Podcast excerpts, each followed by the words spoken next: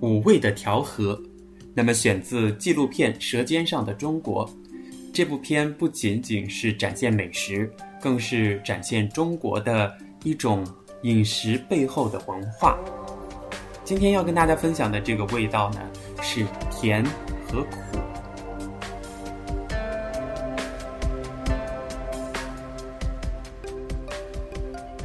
不管在中餐还是汉字里，神奇的“味”字，似乎永远都充满了无限的可能性。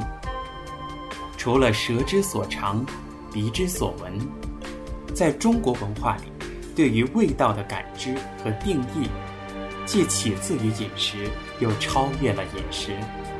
也就是说，能够真真切切地感觉到味的，不仅是我们的舌头和鼻子，还包括中国人的心。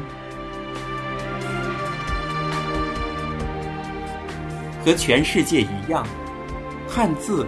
也用甜来表达喜悦和幸福的感觉，这是因为人类的舌尖能够最先感受到的味道就是甜，而这种味道则往往来源于同一种物质——糖。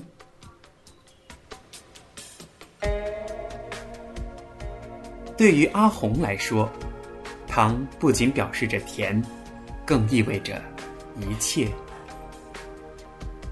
糖葱薄饼，潮州著名的传统甜食。阿红的手艺是祖传的。今天，阿红准备多做一些糖葱。明天就是当地隆重的节日冬节。组词中，随着大戏的开场，人们怀着敬意，把各种色泽艳丽的甜品奉献给祖先，同时为自己的生活祈福。阿红的心愿就是她的传统手工技艺能继续为整个家庭带来富足。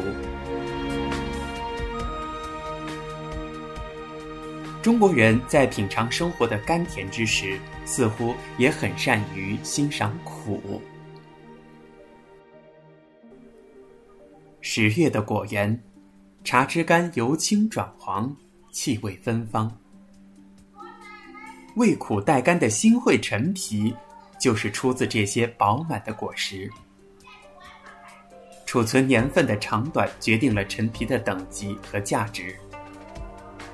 在南中国，陈皮甚至能决定一家餐馆的兴衰。